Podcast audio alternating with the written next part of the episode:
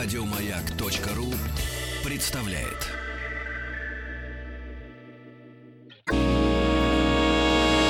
Физики и лирики. Шоу Маргариты Митрофановой и Александра Пушнова.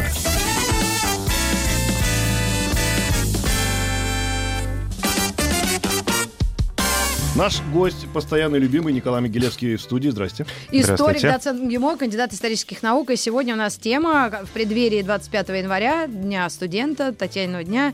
Мы вас пригласили, чтобы поговорить об истории образования, высшего образования в России. И начать нужно с чего? Вот смотрите, я просто зачитаю, а нам и Николай все быстро пояснит. Давайте. Значит, 25 1755 января 25 Да. императрица Елизавета Петровна подписала указ об учреждении в Москве первого российского университета по проекту Михаила Ломоносова и графа Ивана Ивановича Шувалова. То есть проект был? Проект был.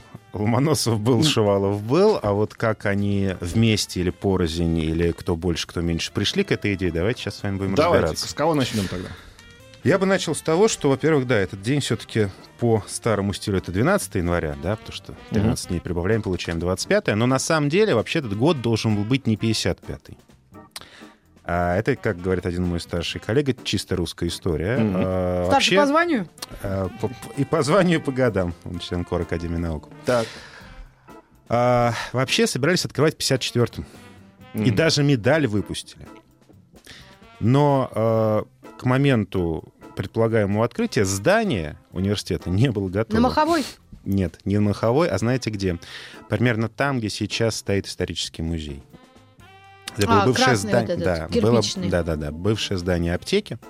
Московский университет, который я заканчивал, я не МГИМО заканчивал, Так. Московский университет. Ну вы, вы такой, который уже... Ну, там Я- Тетляшка на Ленинском. Совершенно верно, первый год. Не на Ленина, а университет. Воробьевы Воробьевы горы, гора, да? да-да-да. А, он начинался в аптеке.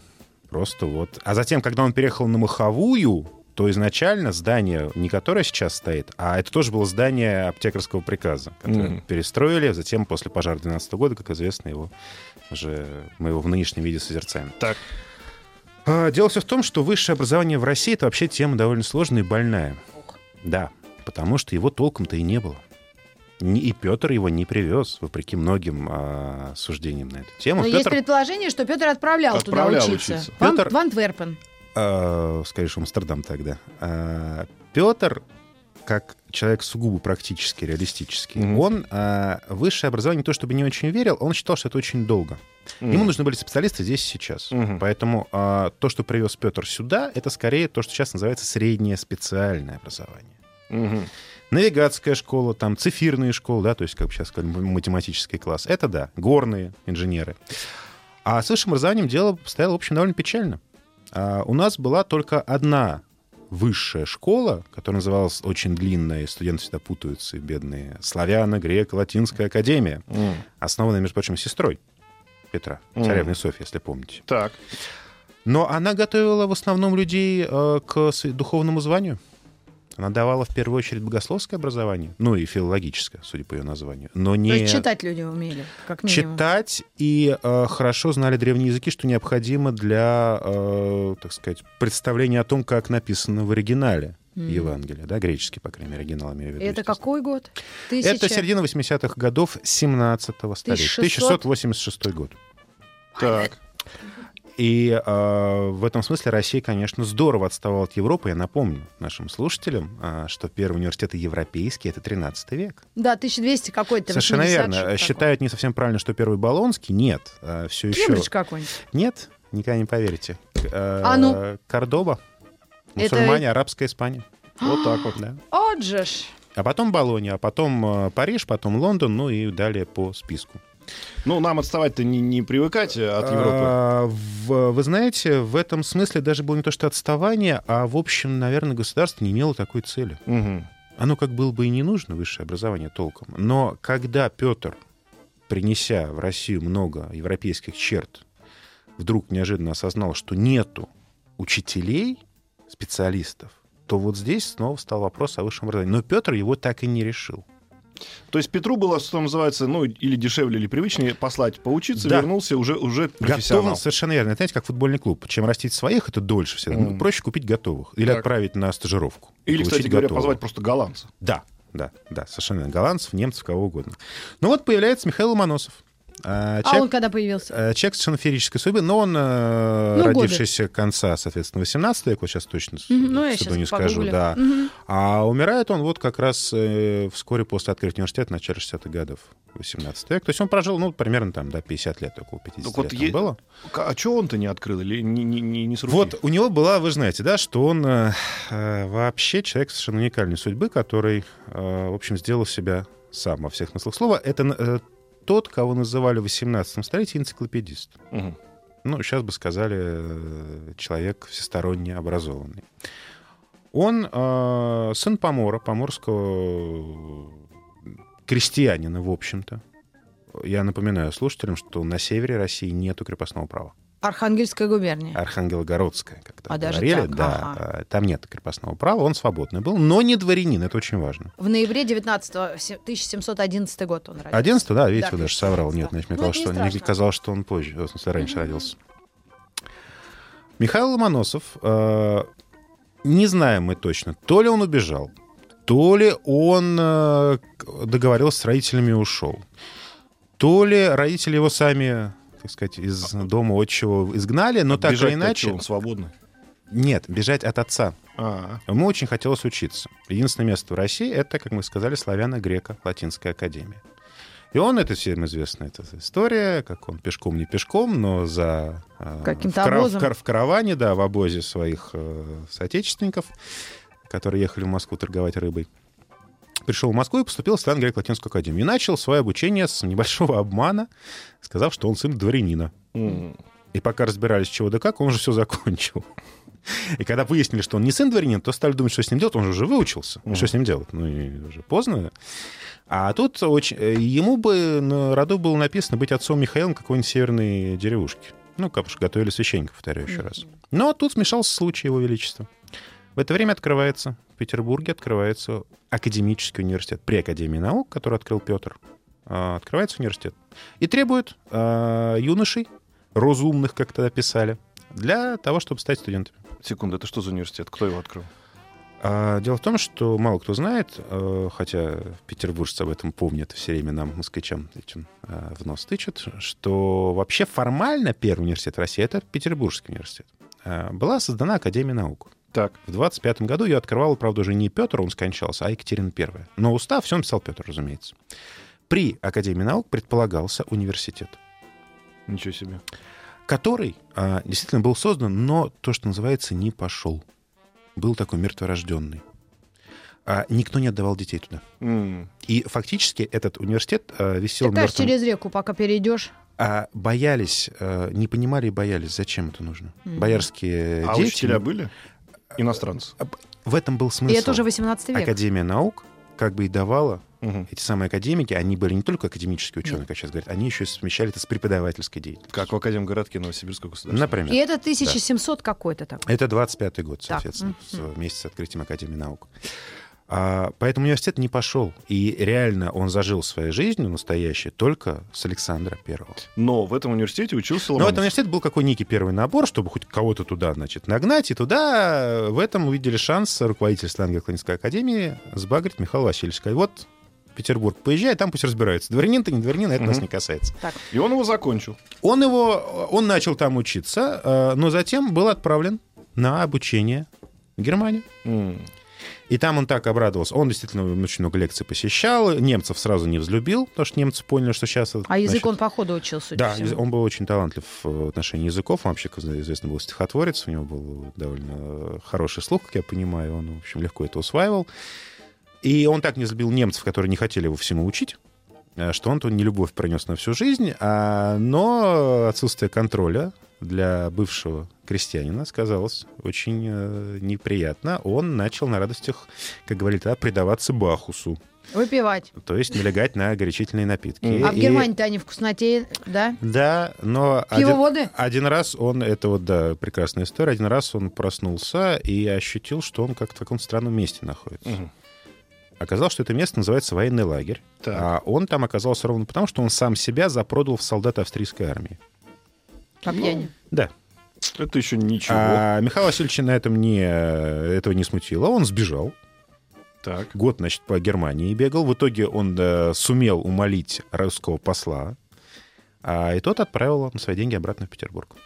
А учился он, собственно, в Марбургском, да? Марбургский Он университет. учился... Нет, он... а Вы знаете, дело в том, что э, вот как в средневековой Европе, так и сейчас эта традиция в Европе есть. Э, Вы кочуете А, то есть у вас между разные факультеты могут университетами. быть. А Вы даже... Ну, в средневековой Европе это было вплоть до того, что студенты переходили за своими любимыми преподавателями из города в Мгм. город. Буквально. А специальность такая общего, широкого Сейчас профиля? поговорим про вот специальности. Дело в том, что специальность — это понятие совершенно уже 19-20 века. В средневековой Европе и в 18 веке все строилось не совсем так. А, Общий профиль.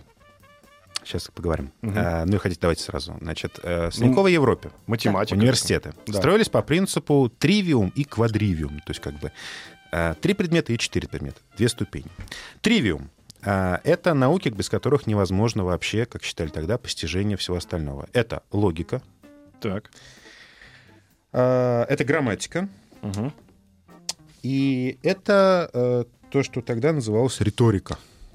Ну, то есть вы учились рассуждать, логика, вы учились писать, грамматика, и вы учились говорить. Это риторика, это тривиум. А дальше шел математический, так называемый математический квадривиум. То есть математика, Так. геометрия, Так. астрономия и, Александр, угадайте, Ну, физика, надеюсь. Нет, физики не было. близко? Вторая ваша стезя? Ну, Химия, наверное, какая-то. Ну, Александр. Шоу-бизнес. Вас, Не вас дай- и знают, не- любят не- не дай бог в музыка. стране, конечно, музыка.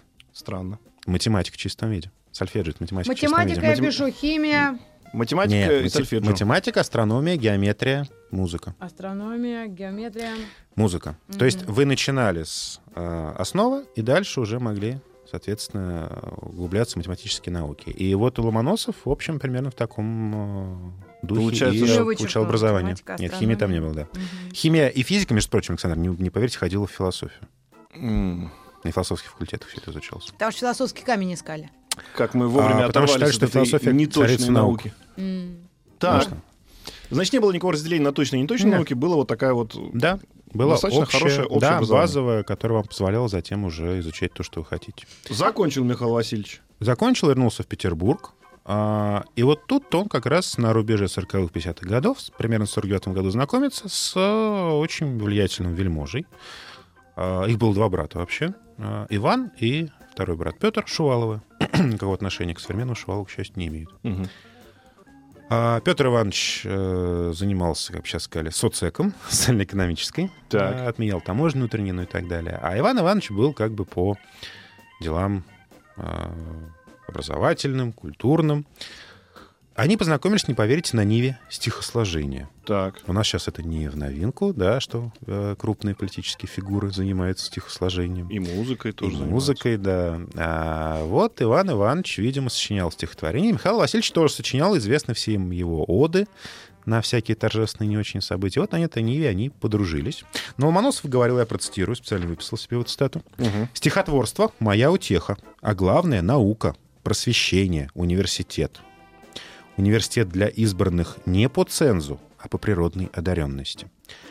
Тут нужно пояснить, что имел в виду Михаил Васильевич II в части фразы. Что такое ценз? Ценз неимущественный. Имеется в виду, что э, в XVIII веке Россия уже страна сословная. М. То есть э, сословие, напоминаю, это группа людей, объединенных общими правами и обязанностями, зафиксированными законодательно. А с этой точки зрения... Кумовство такое официальное. Нет. Это, крестьянство. Да. С этой точки зрения официальное сословие России было только, пожалуй, дворянство, то, что оно имело прописанные привилегии и права. Все Так, а, остальные собственно, имели только, сословие- только обязанности. Крестьянство, дворянство и церковные Купечество, служители. с- церковь, священнослужители, мещанство, А, разночинцы. А, а. А, было много кого. И вот а, все дороги, все пути были открыты, по сути, только для одного сословия, для дворянства. М. Ломоносов, как Петр I, производит революцию, говорит, нет, нужно не по рождению человека А по, мерить, по А по способности. а по способности. Ну, он как же Петр сам. в армии. Да. А это он Шуваловых убедил в этом.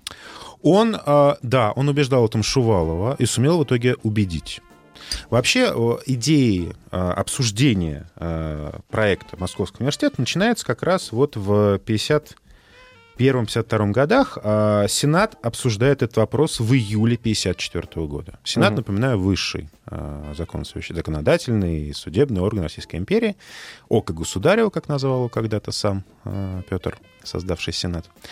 И в целом сенаторы согласились с проектом университета. А Но- скажите, вот про- простите, Да. а это все-таки спрос или предложение? Вот откуда исходило?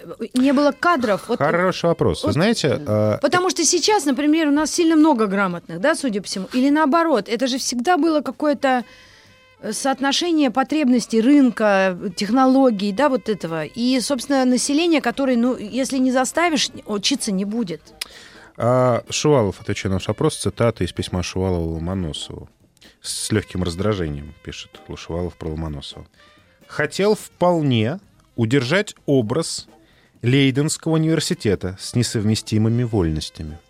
Дело все в том, что а, в отличие от Европы, где университеты появлялись снизу, как а, собрание, такая ассоциация ученых. Мгм. В То есть России людей он- тянуло к науке. он не мог появиться снизу, и в силу того, что часть европейских университетов, нам всем известно, скажем, парижский, это вообще творение церкви, Мгм. орденов церковных. В России церковь такой э, самостоятельности не имела. Этот путь для нас закрыт. Да и не особо хотели И не оба разбираться. хотели, да, совершенно верно. А в России не было самостоятельного и сильного третьего сословия городского, буржуазии, то есть говоря проще, которая тоже была заинтересована в университетах в Европе. А, Соответственно, оставался один путь, путь сверху. Зачем это было нужно государству? Да, были нужны грамотные люди, да, были нужны учителя, да, были нужны собственные ученые. Без этого, это уже понимали тогда, невозможно нормальное существование государства. Ломоносов же, все это понимая, предлагал, тем не менее, сохранить, вот цитирую еще раз, вольности, несовместимые Лейденского университета. Это что, получается, что Шуваловы предчувствовали, что потом декабристами все закончится?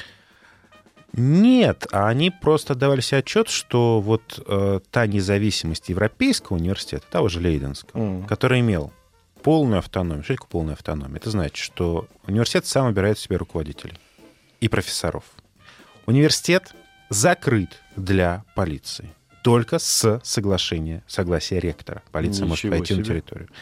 Все члены университетской корпорации, их дома свободны от военного постоя, от полиции и так далее. Но сейчас бы сказали, это заведение, что называется, бюджетное. А, Это заведение, которое, да, кормит себя Значит, оно Ну, зависимо? Нет, оно самостоятельно себя кормит. А, то есть оно еще и Оно платное не обучение. берет у государства деньги. Денег. Нет. Ну, это нет. совсем И я уточню, что Лейденский университет это в Голландии, Южная Голландия, да, да, да, это да. Нидерланды. Да, да, да. Мгм. Спасибо. Соответственно, поэтому, да, понятно, почему они не хотели. В России эта мысль казалась дикой. Что значит университет не подчиняется никому? Что значит университет не может войти полиция? Это как вообще? Ну да. Бред какой-то. А Ломоносов настаивал, что только так можно создать по-настоящему э, свободную, во всех смыслах слова, э, университетскую студенческую корпорацию и преподавательскую. И вот они спорили очень. Ломоносов и Иван Иванович Шувалов. А, и до сих пор не очень, ну, очень у нас сохранилось, к сожалению, мало писем из их переписки, довольно обширные, но то, что сохранилось, позволяет э, нам сделать вывод, что, в общем, автором научной программы был, конечно, Ломоносов. А всю э, административную работу взял на себя придворный Шувалов, конечно. И Шувалов сделал этот университет по своему образцу и подобию немножечко такой азиатский вариант. Нет, нет. А в Азии вообще нет университетов. Нет, ну я Фаворит имею в виду- императрицы. Я имею в виду, что полиция может заходить на территорию. Нет. Да он уломал императрицу, Нет. говорит, Лиз, давай. Сер- Серьезно, нет? Нет. Сейчас об этом, видимо, второй части программы уже поговорим, как я понимаю. Ну, у нас еще минута есть. Так вот, нет- если он был фаворитом, значит, он имел влияние на королеву, ну, на царицу, собственно. То есть он А, как-то ее подзуживал. Фаворитом был все-таки скорее его брат Петр. Он был как именно как брат фаворита. Ну, хорошо, ну как-то они на ходы-то имели, нет, на он- педикюршу нет, хотя нет, бы. о, Тогда уж парикмахершу. А, нет, он, конечно, имел доступ, конечно, прямой доступ. Ну, Императрица, так конечно, от имел. нее же все равно решение исходило в итоге. Подпись, да, безусловно. Но она часто, Елизавета Петровна была настоящая девушка, она и что давали умные мужчины, то и подписывала. Она, в общем, не... И особо не сопротивлялась.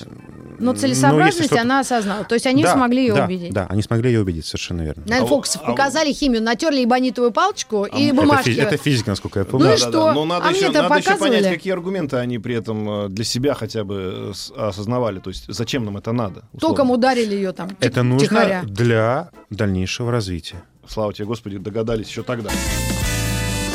Физики и лирики. Э, С помощью Николая Могилевского, значит, Михаил Ломоносов и Шувалов Иван уговорили практически Елизавету Петровну. Уговорили Вот. уж. А Николай, как человек присутствующий при этом разговоре, естественно, нам сейчас все расскажет. Я себя чувствую просто Воландом, который, помните, да, писал. да. Я, ж, я ж там был. А, да нет, они, в общем-то, э, уговаривали не столько, на самом деле, Елизавету, а сколько сенаторов. Потому что при Елизавете, э, в общем, большой вес имел Сенат. Такой Госсовет. А такой простите, нынешний. да, вот этот сенат, они-то грамотные же люди были. Их кто учили? Какие-то гувернеры из-за границы? Домашнее, домашнее образование. Но они были грамотные люди, умели читать, писать, знали, ну, читать, что это писать, такое. это не значит, что ты грамотный. Они были людьми государственными в основном. Вот. То есть умели смотреть широко и, как. главное, перспективу. И понимали, что, Но конечно, собственно, Образование-то университет- бралось из-за границы, судя Да, по моим а- расчетам. А неоткуда брать. Неоткуда брать его в России, высшее образование. Его И, нету. и- и они хотели, чтобы их оставалось так же мало, как и... Нет, они хотели, чтобы как раз дворянство Было- имело доступ А. к этому источнику благодати. М. А Ломоносов говорил, ребята, не только Ну, посмотрите на меня, я же выбился, мол. Ну, у него были, да, разные отношения, но он как бы сам служил примером того, что образование можно и нужно получать далеко не только дворянам. Мгм. Соответственно, а, по идее Ломоносова а, в университете нужно открывать три факультета. Ну, как бы как раз вот по идее тривиума квадривиума. Так. Это базовый философский, Так. это юридический, Мгм. это медицинский, а четвертый открывать нельзя, потому что... Какой, угадайте, какой? Открывать нельзя. Потому что это как бы не наша сфера компетенции, говорит Ломоносов. Это дело другой структуры. Это факультет богословский. Теология, вот хотел Богословский. Это дело Святейшего Синода, Зачем, говорит Ломоносов. Мы туда не в вмешиваемся. университете теологию. Обязательно. Это средневековое тоже. Да? Э, Да, наследие. Это же э, то, что называется схоластика. М. И вот поэтому три первых факультета Московского университета — это философский, юридический и медицинский. Начинали все с философского, а затем шло как бы распределение, как сказал По Александр, да, Ну, кому что специализация, нравится, да? медицина, юриспруденция, ну или что-то еще. И Но это все револю- уже в Москве. Да, но революция была не в этом, а в том, что Ломоносов сумел продавить а, и Шувалова, и, значит, коллег-сенаторов шуваловских, Мгм. а, чтобы они согласились с тем, чтобы в университет принимали без различия званий. Говоря проще, туда могли поступить даже крепостные крестьяне. Это была, конечно, революция. Ну, а маленькую оговорку сделаешь. Секунду, оп- оп- оплата. Вот, смотрите. Значит, э, крепостные крестьяне должны были э, стать, как говорили в древнем мире, вольноотпущенниками. То есть их хозяин, помещик, писал им документ, что я такой-то, такой-то отпускаю холопу Тимошку учиться в Московском университете. А возрастной ценз был какой-то? Нет, нет, нет, абсолютно. Сколько лет, сколько нет, хочешь, нет, столько нет, лет? нет. Так. Причем эта бумага передавалась, это был не ректор, а директор, директор Московского университета, и э, с тем, чтобы во время или, э, учебы или после окончания дворянин не потребовал его, он не имел права требовать его обратно. То есть он как бы его отпускал вообще. Ой-ой-ой. Что касается э, платы э, физики, вступает в дело, э, было понятие казенно-коштный студент, учащийся за счет государства. Круто. Но экзамены, поступление. Вот, значит, а, при университете были открыты, были задуманы и открыты две гимназии.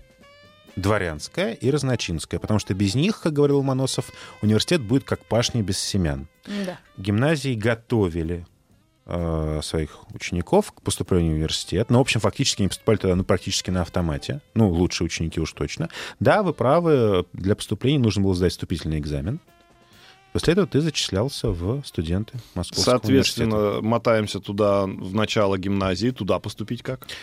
Туда поступить, туда, если дворянин, то ты можешь просто отдать ребенка, и, соответственно, внеся некую плату. Если ты разночинец, то нужно тоже некий проходить Ну, отбор. И, собственно, наплыв, условный. опять же, этих людей. Наплыва не было никакого, потому что э, поначалу всем это казалось тоже странной идеей, каким-то непонятным э, чудачеством правительства, какой-то университет, какая-то гимназия, любимых деток, которые все с ними там дома носились, отдавать куда-то зачем-то. Нет, это все казалось странным. И надо было жить при университете, да? Нет, э, если э, Или детей вы водили? дворянин, э, то чаще всего, конечно, из дома ездили. Московские Мгм. же дворяне. Если из провинции, типа Ломоносова, то был э, пансион. Мгм. Ну, то есть они там жили, учились, говоря проще. Но те, Денег кто стоило. учился и начинал учиться, есть какие-то оттуда знаменитые люди, те, которым мы что-то обязаны чем-то Э, Где? Там где? Вот, вот из первого набора, из вот этого первого запуска, выпуска. А, Понимаете, в чем штука? Мы, мы, а, обязаны им а, тем, что они, собственно, стояли у истоков университетской корпорации настоящей. Ага. И, конечно, это был большой подвиг э, для тех людей, которые отважились отдать туда детей, показали, что это, в общем, вполне полезно и, главное, возможно. А главное, что потом стало понятно, что есть собственные э, свои преимущества в университетском образовании, такие вполне практические. Мгм. Какие-то, например. Например, э, студент, оканчивавший выпускник Московского университета, имел а. преимущество при поступлении на службу, б. получал чины быстрее, чем человек без высшего образования. Мгм. А с некоторых пор студентам университета стали присваивать сразу выпускникам личное дворянство. Я не понимаю, что такое личное дворянство. Это дворянство, которое не передается детям, но ты становишься дворянином. То есть это очень важно в России 18-19 века. Значит, что тебя нельзя пороть. Ты свободен от э, всевозможных административных э, обязанностей. И ты член дворянской корпорации. И тут на заре появились уже декабристы сразу. Нельзя пороть, вот и понеслось. Но декабристы не все оканчивали Московский университет, но многие, безусловно. А, и получается, что если говорить с точки зрения рационального, да, такого подхода, то у Петра было все рациональнее. Нужен человек, который будет заниматься вот этой деятельностью. Он этой деятельностью заниматься не может, он ей не владеет. Послали, поучились, он овладел этой профессией и тут же эту профессию применяет. Да нет, скорее то есть свои привозили. знания. Мне а кажется, теперь, привозили получается, сюда человек получил э, образование в университете общее, и он продвигается по лестнице, по карьерной, не, не используя те знания, может быть, да, которые получил. А, Не совсем. Дело все в том, что, вот, скажем, а, значит, была славяно-греко-латинская академия, да, а был такой э, при Анне Анне, созданный в 1932 году, 1700, такой шляхетный корпус. Ну, от слова шляхта, да, дворянство, то есть Мгм. по-польски. Туда отдавали детей дворян. А, Это был пансион настоящий на несколько лет. Их там учили всему. От э, стратегии военной и езды на лошадях до математики, э, литературы, музыки, танцам и так далее. И То есть- этикету на балах. Ну, да, допустим. абсолютно. Человек получал великолепно. Они знали по несколько языков. Они все там были полиглоты. Э, Самый известный выпускник, ну, не знаю, например, эм, Сумароков, Ой, например. Да? Или э, Алексей Петрович Ермолов, Мгм. кстати. А после этого образования, да, они шли в армию потом. Рядовыми, заметьте. Это не, не гвардейские ребята. А, но они могли с этим образованием быть и военачальниками, и генерал-губернаторами, и гражданскими чиновниками, кем хотите. То есть университет, ведь он э, действительно, Александр, вы правы, он не дает э, вот зачастую прям профессию в руки, хотя сейчас уже дает. Мгм. Он дает тебе возможность выбирать и применять умение читать, писать, анализировать, думать на любом фронте работы. Мгм. То есть с точки зрения Петра, да, это некая такая немножко нерациональная трата времени. Ну да, но это у него прикладная была история. По сути, Абсолютно. он Слушай, а таких... правда, ну государство, здесь же нужны и дипломаты, и переводчики, и потом Совершенно казначей. верно. Там Значит, целая спрос, орда. получается, на университет был и среди Конечно. управленцев, да. Конечно, государство было очень Спрос нужно, на выпускников университета был и среди людей, которые занимаются конкретными профессиями. Совершенно верно. Но вы знаете, что самое интересное? Вот я сейчас, наконец, уже закончил свою книжку про губернаторов, и там у меня есть эпизод, э, довольно занятный, один из сенаторов пересказывает свой разговор с начальником статистического комитета. Ну, человек, который, собственно, знает, что происходит в стране. Мгм. И тот, начальник этого комитета, говорит сенатору, что, говорит, представляете, ваше происходительство, вот у нас э, ежегодно открываются тысячи вакансий чиновников, несколько тысяч вакансий чиновников разного уровня, э, и центральных, и губернских. А не хватает людей, потому что у нас выпускников университетов ежегодно несколько сот человек. М. И кадровый голод в XIX веке был одной из главных проблем русского провинциального чиновничества. не было достаточного количества образованных, университетски образованных людей. А кадровый голод был не только, а в военном деле. В военном деле он был меньше. Ну да, Потому, потому, что, военных уч- училищ было больше, Мгм. и туда шли охотней. Это еще до 12 Ну, года. потому и что форма красивее, и вообще усы. И потому что дворяне считали благородным занятием военное дело. Естественно. А 25 лет чиновник служба была. это... Нет. Ну, Нет, в это 19 ж- веке уже сколько хочешь, столько служишь. Тебя же сразу А. брали каким-то военачальником, наверное. Ну да, конечно, генералом сразу. Ну, генерал свой сын, как. Поэтому университеты, конечно, они позволяли насыщать этот самый чиновничий аппарат, но не до конца. Поэтому заказ сверху был, безусловно. Но и был в лице Ломоносова заказ снизу. А ну про женщин давайте. Давайте, никаких женщин. только- Спасибо. только- Кофейку сделать вам? А Только э, вольнослушательница. А вот у нас Елизавета Помре. Ну, хоть вольнослушательница, можно было прийти послушать закрыться Да, паранжой? но это было, да, это был именно такой, ну, в 18 веке был такой смелый А шаг. Е- Екатерина, когда пришла. Вот, она как раз занялась женским образованием, как известно. Самый известный пример — Смольный институт благородных девиц. Другие институты тоже открывались в разных городах России, не только в Питере он открылся. А Екатерина э, понимала, что женщине тоже обязательно нужно быть человеком элементарно образованным Ну да. и с кругозором. Хоть романы Ну, любовные читать. Она на своем Богатые прими- тоже примере плачут. могла же, собственно, это и как бы пропихнуть в народ, нет? А В народ нет, а, потому что она считала, что все-таки образование, видимо, должно быть э, умеренно сословным, хотя она брала в свой институт с благородных девиц, в общем, девушек разных сословий, но, конечно, предпочтение отдавалось благородным девицам, то есть дворянкам. А их, а их чему учили? О, их учили очень хорошо, вы знаете, их учили э, Ну, медицина? помимо, нет, помимо там всякого, да, традиционного набора литературы, история и так далее, их учили обязательно рисованию, обязательно танцам, потому что элегантность и плавность движений — это всегда очень важно. Их обязательно учили этикету. Их обязательно учили домашнему хозяйству. Не потому, что она сама будет жарить котлеты, она должна знать, как это делается, если она будет этим всем руководить. Мгм. Их обязательно э, учили вышивке. Ну, Опять для, же. чтобы не, ску- не скучно. А, было. обязательно Эти, пению, Крестиком, ну, как кстати. раз, помнишь, кроссфорды. Примерно так. Обязательно пению, между прочим. М. Считалось, что это э, голос есть у всех, нужно только его развивать. М. И у них были прекрасные собственные хоры в Смольном институте. То есть а, оттуда выходила э, мадемуазель, с которой можно было обсудить не только э, что урожай яблок, но и последние стихотворения Державина, например. И на Или му- предпоследний. И, и вместе Или положить пред. на музыку это стихотворение. Совершенно верно. Совершенно верно. Значит, получается что? Что да, вот мы же с вами, помните, обсуждали еще бу- бунты всякие Да. российские. И в этих бунтах, и начиная от и заканчивая Пугачевым, не было никакого а, вот этого университетского... э, вли- Ну, то есть, в принципе, студентов там не было никаких. Нет, потому что, смотрите, очень простой подсчет. По- по- По-нашему, по-математически.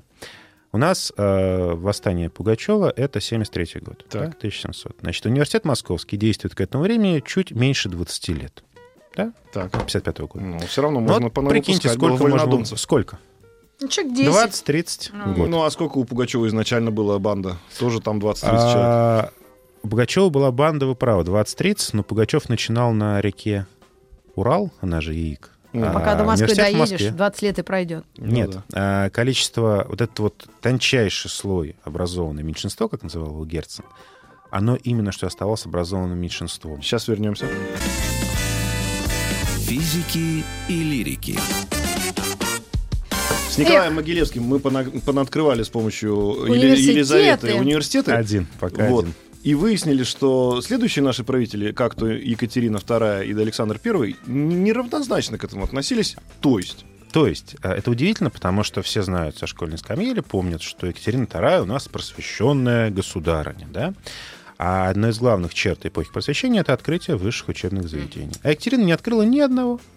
Ни одного университета. Я говорю, у нее свои дела И были. поэтому я всегда говорю студентам, что начинаешь. Я, как женщина, рассуждаю, с моей что... точки зрения, просвещенный государь у нас главный это Александр Первый. а При он нем открыл пять 5. университетов. А где, в каких Пять. городах? Загибаем пальцы. Первые четыре — это Казань, раз. Так. Харьков, два. Вильно, он же Вильнюс, три. Э, Дерпт, он же ныне Тарту, он же бывший Юрьев, это Эстония, Да. 4. Плюс э, как раз после войны 12 года реанимирован и, наконец, зажил полноценной жизнью Петербургский университет. И московский существует. Московский уже есть, да. Да, То есть да. всего при Александре к концу его правления 6 университетов. это Он уже хоть что-то. И раскидал их так по стране, Да, получается. это было осознанно, потому что, смотрите, значит, Казань русский, да, Харьков Малороссия, Вильно, Вильно преподавали на польском, в Дерпте по-немецки. То есть как бы для немецкой и польской этих частей. А это было очень разумно все сделано. И вот, э, к слову, возвращаюсь к, то- к то, о чем я, кстати, губернаторов. Один из моих лю- любимых губернаторов, Константин Грот, самарский губернатор, в 1953 году 1800. 800. Приехав в Самару и поняв, что нет чиновников, на которых можно опираться, пишет к попечителю Казанского учебного округа с просьбой прислать лучших студентов Казанского университета к нему в Самару. В Самаре университета нет. Мгм. И так А и нет до сих ближайший. пор? Да ну ладно. Нет, ну есть, конечно, слава Фу, богу, есть. Я Все испугалась. хорошо, но а, Ну, видите, ну да, откуда как- ж мне простой русской бабе? Ну ладно, ну... Я родилась тут, у меня вон 20 один, одна дорога в МГУ была. Я жила даже рядом. Ладно, отправим тебя в Самару на экскурсию. Я была три раза. Мне вон подружка пишет, что он наяривает. Ладосик, значит, привет. Значит, и это, что называется, вот, скажем так, нестабильность э, правителей по отношению к образованию, она сохраняется. Да. Потому что Александр Первый молодец, Екатерина, значит, хитренько называла себя образованной, с Вольтером переписывалась, Да. а университеты не открывала, на всякий случай. А, вы знаете, я всегда то, что я там цитирую, есть замечательная совершенно поэма, очень советую всем нашим слушателям прочитать, Алексея Константиновича, не путать, а, Толстого, который князь Серебряный, но есть такая смешная очень поэма. История государства российского от Гостомысла до Тимашева. Тимашев, министр внутренних дел при самом Толстом. Там есть прекрасная фраза, что, значит, про Екатерину II, что э, они, значит, просители пишут, что мадам, да, вы, вы надива, значит, э, такая прекрасная. Месье, отвечает она, вы me камбле, вы меня смущаете. И тут же прикрепила украинцев к земле. То есть переписывается с э, просветителем, при этом прикрепляет украинцев к земле. Зря Екатерина- вот она на химию не обращала внимания. А И косметология, химия, это же самое оно. Она, может, Значит, продольше прожила. А Ек- Екатерина, Екатерина понятно? ничего не открыла, а Александр I задал этот вот как бы, да, такой либеральный Да. вполне дискурс, что университеты, автономия. Николай всех придавил, 35-й год устав университетский, поняв, что именно университеты и есть главный разносчик той самой заразы революционной. Николай А Первый. декабристы когда случились? Как раз при В нем? 25-м, да. То есть 10 лет спустя он издал новый университетский устав, самодержавие православие и народность, Туваровская отряда, это знаменит, это все на, как раз нацелен на университетскую молодежь. Так. Затем Александр II немножко снова хватку ослабил, 63-й год, новый университетский устав. Затем Александр II же стал снова давить на университет студенческие волнения. Александр III сдает новый университетский устав, который снова консервативный. А третий консерва- Александр Третий консерва- Да, консервирует. конечно. И именно при Александре III и Николае II главная движущая сила всех беспорядков, как ни странно это позвучит сегодня, это студенты. Ну, а там можно и Родю вспомнить, да, который с бабулей не договорился. Это. Ну, а он Не, разве ну, студентом это был? разные Нет, вещи. он. А, Любые э, беспорядки да, такого революционного толка в городах крупных всегда имели свои базы довольно мощные студенческие. Так, а вот у нас 4 минуты, и Да. что же а Владимир Ильич Ленин? Он же тоже э, не Давайте, да- лыком не, шит. давайте дальше, хорошо. Как потом, он, э, потом пришли э, ребята. Большевики, которые большевики. э, Всех вообще разогнали. уничтожили систему образования старую, пытались открывать коммунистические университеты, то есть партийность, да, в основе образования партийность. Значит, мы православие, народность, э, да, совершенно верно, содержание, заменили на а у них, значит, партийность, партийность, Совершенно верно, которая показала свою полную неэффективность. партийность, партийность, партийность. И по- именно поэтому в 1934 году возвращаются к старой системе образования, устанавливают историческое образование. ИСТФАК возрождается в Московском университете Ну, Сталин-то 1934 надо было году. что-то как. Да, и э, Но- вот с тех пор Требуется наука. требуется оружие. наука, совершенно верно, это явный заказ, и поэтому огромное внимание к точным наукам, то есть Физика, к физике, физика и совершенно, да, физика и химия, математики, в первую очередь, и отсюда все наши Ландау, Келдыши и прочее. Мгм. А гуманитарная наука идет э, на партийность, ногах, партийность. да, на ногах э, марксистско-ленинской философии, э, которая объясняет все процессы вокруг, внутри человека, и а, так продолжается. Да, А если До давайте за- за, две минуты сбегаем на Запад. А, а там что вот так не было разве разного взгляда на образование со стороны власть придержащих? Может, она и была, а, но дело в том, что университеты на Западе традиционно пользуются огромной автономией, как тогда, так и сейчас. А, Может, у них И финансовой, и политической, И и, политической. социальной, да, конечно. Ну, соответственно, если там есть политики, они, они тогда ду- думают, как университет на свою сторону переманить. Они а, стараются сделать так, чтобы университеты а, чувствовали себя полноценными игроками социально-политическими. Мгм. То есть не то, что переманить, понимаете, не может, условно, Барак Обаму переменить на свою сторону Принстон. Это невозможно. Мгм. Но А он так- закончил сам что? Он закончил, если не ошибаюсь, э, он бостонский мальчик, значит, я думаю, А. что он закончил Гарвард. Ага. А, но сделать так, чтобы элита заканчивала эти университеты, в их силах. Элита не в том смысле, что самые богатые, а в том смысле, что интеллектуальная элита. Мгм. И чтобы они гордились. То есть там есть понятие настоящей университетской корпорации, которая в России, к сожалению, зачастую размывается. И у нас тогда можно сказать, как и религия, да, часть государства, то она при- присоединяется, то Да. отсоединяется, то получается, что и образование, Да, совершенно к верно. счастью, к несчастью, пусть каждый... Это так есть. Это Так просто и факт, есть. да? Это факт, Это что всегда часть государства. Совершенно верно. Без э, государства высшее образование в России существовать может довольно условно. Пример тому наезды на Шанинку последние, да, на э, вышку, которая стала уже совершенно не тем вузом, которым начиналась, и так Мгм. далее. К сожалению, это в России это так. Ну что, а я друзья, закончила юрфак э, как раз в 93-м году. так. И?